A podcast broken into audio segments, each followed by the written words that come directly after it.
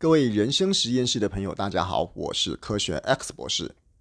这一集的人生实验室是我们的“谁与争锋”参赛心得，希望大家会喜欢。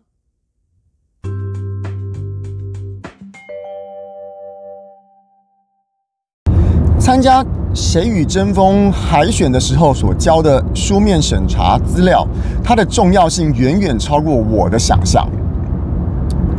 我们想一下哈，这个书面审查其实有点像履历表一样。那所以履历表就是大家在认识你之前的第一个印象。那我们通常啊会把履历表这种东西会当做说，我先交履历表，然后呢，因为人家喜不喜欢我，需不需要我都还不晓得嘛，所以我先交履历表，等到过了之后，然后呢，下一关再来努力。这样想不能说有错，可是这样想不够积极，因为我们回头想一下啊，在整个。谁与争锋海选的过程中，我们说是不晓得多少人会会投履历，不晓得多少人会交这个书面资料。然后呢，制作单位先把书面资料里面先删掉一些人，剩下的觉得够就是够得到青睐的，再把他叫到棚内去做另外一次的甄选，然后最后选出真的可以在节目中录影的选手们。好，那一开始我觉得我这边犯了一个蛮大的错误，就是我在填资料的时候啊。我抱的心态是说，我就先填资料嘛。如果过了的话呢，之后在这个录影海选那天，我再来好好的准备。所以我先填个资料，让评审们、让审查委员们觉得喜不喜欢我，因为他们喜不喜欢我，我就不知道嘛。所以里面填的那些资料，大概就是一些纯文字的个资，比如说就是身高体重该填的那些，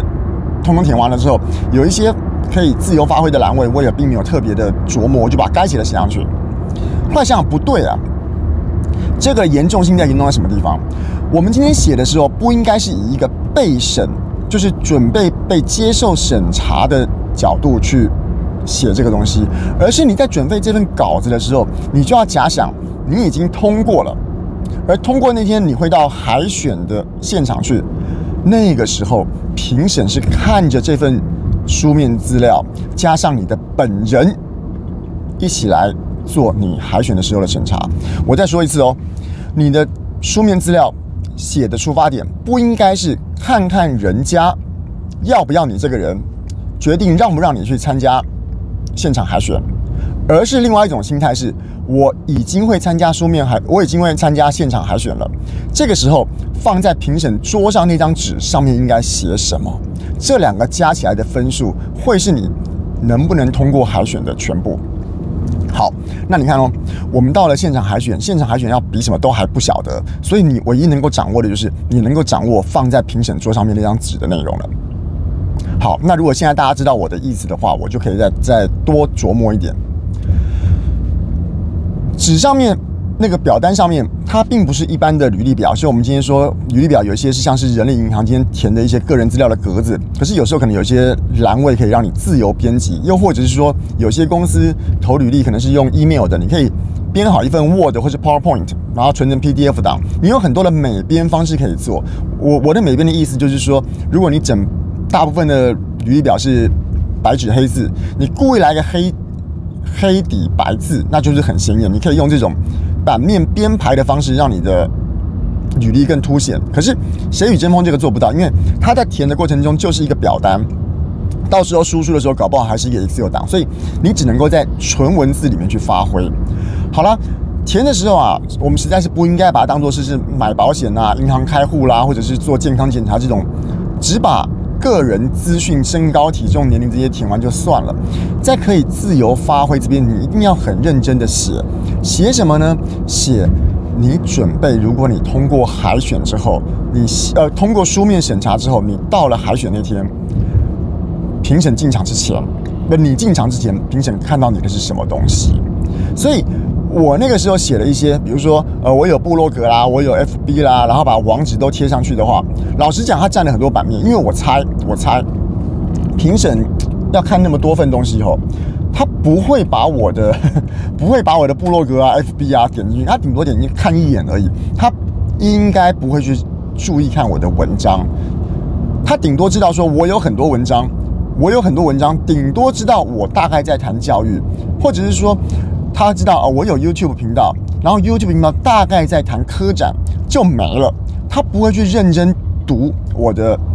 文章内容，也不会去认真看我的 YouTube 内容，所以我们必须在那个可以自由发挥的栏位里面，充分去写出说我今天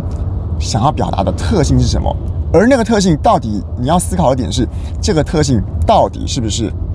节目所需要的。而不是只有一味的自我介绍。如果我其实在写的时候，我就是写一大堆自我介绍，就是我的部落格网址、我的 FB 网址、我的 YouTube 网址，这些其实都没有必要。我应该要，如果我今天可以再重新交一份的话，我应该会直接写说：如果我上了之后，我要在节目里面干嘛干嘛干嘛，我要宣扬我的科学教育理念，我希望大家可以借由理性逻辑思考来改变这个社会。然后呢，这是一个我的精神上的诉求。另外呢，我可能也会强调一下我的个人工作特色。我今天我可能呃，我有两个小朋友跟我互动，然后呢，我大部分的时间在做科学教育工作。从跟小朋友相处过程中，我得到很多人生的启发。这种有一点点像是一小段自我介绍的作文，因为这个不是写越多越好哦。因为想一下，评审会疲乏，他要看的那么多履历。我猜他不会一个字一个字慢慢看，所以你只能够在很简短的文字之内，把你今天想要讲的，把你今天希望你站在海选现场评审在桌上看到的文字，跟你台下表现要相辅相成，不要浪费太多篇幅在做那些小学读什么、国中读什么那种，除非是在表单里面必填的格子，那必填的格子都还属于个字，那不算。可以自由发挥的蓝队，你应该想的是，你如何为这个节目所做的贡献。如果说我今天是个，呃，最搞笑的科学博士，然后太空博士，然后育有一子一女，这种把它比较清楚，让评审可以用很少的时间读过去的时候就留下印象，而且他可以知道说你在这个节目中的角色的定位。我想节目除了挑出最会讲，就是最后挑出最会讲话的人之外，他应该有另外一个目的是希望各行各业各种不同样貌的人都可以来这个节目，让这个节目更加的生色。所以你如何凸显出我今天就是你要选的人，我的角色就是跟其他人不一样。你要强调的不只是自己能言善道而已，你更要强调的是你的存在会让整个节目更好看。这个好看的来源不只是你可能在口语表达，不只是你在上台技术，而是你这个人的背景。我们今天节目里面有了一个太空人，我们今天节目里面有了一个小儿科医生，我们今天节目里面有了一个呃助产士。哦，那就有趣了。所以，如果我们大部分的人可能都是普通的人吼，如何在这个自由编辑的栏位里面写出一个你最有利的特色，而这个最有利的特色是可以代表你这个人的，不要再去写那些，呃，不要花太多的篇幅去写那些你的部落格、YouTube 或者是写过的什么文章，这样子会对你的整个在书面海选的过程中会有一些。比较具体也比较明显，然后节目单位也比较知道他为什么需要你这个人的一些实质的帮助。